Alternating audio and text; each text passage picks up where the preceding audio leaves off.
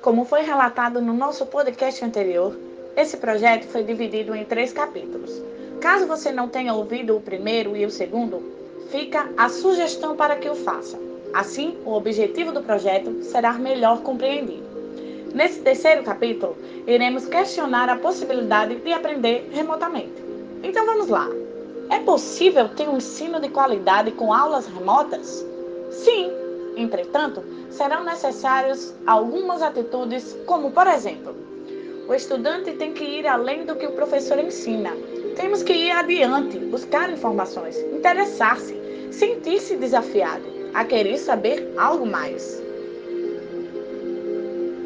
Sabemos que estudar em casa e sozinho não faz parte do cotidiano em que estamos acostumados, pois há muitas distrações: celular que toca a cada instante com alguma mensagem nas redes sociais, a TV, o sofá e etc. Isso é desafiador.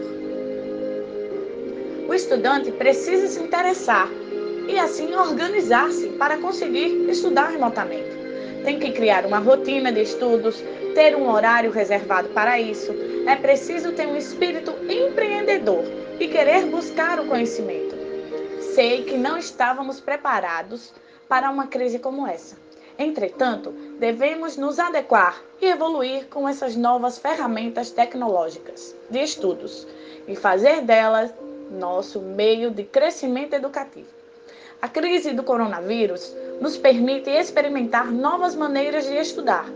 É difícil, mas pense nisso de maneira positiva, onde você se desafiará diariamente na busca do seu próprio aprendizado, traçando estratégias e buscando caminhos para o conhecimento que nem você mesmo sabia que era capaz de fazer. Essa nova realidade nos pressiona a refletir sobre velhos hábitos.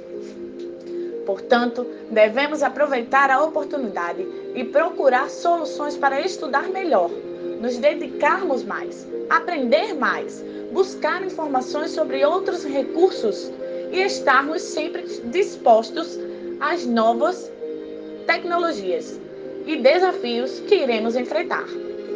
Devemos ser dinâmicos e proativos. Logo, tudo isso vai passar e teremos conhecimentos inovadores que jamais teríamos se isso não tivesse ocorrido. Esse foi o nosso terceiro e último podcast.